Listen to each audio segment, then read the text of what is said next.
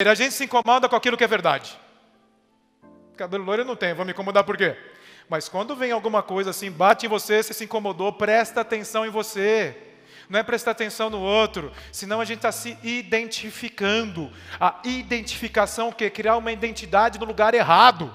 Você não é o seu corpo, você não é o seu pensamento e você não é a sua emoção e o seu sentimento. Tem gente que se identifica com o corpo.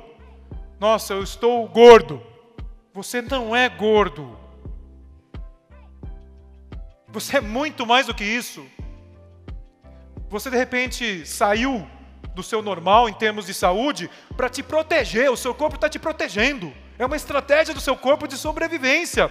E entender isso vai fazer total diferença. Mas se identificar com o seu corpo, não. Vai ficar preso na sua mente condicionada. Se você falar o seguinte, eu sou um frustrado, você não é um frustrado, você não é um medroso. Isso é emoção, é sentimento, você sente. E você escolhe o que você faz com isso. Quando a gente se identifica, a gente se torna desse tamanho.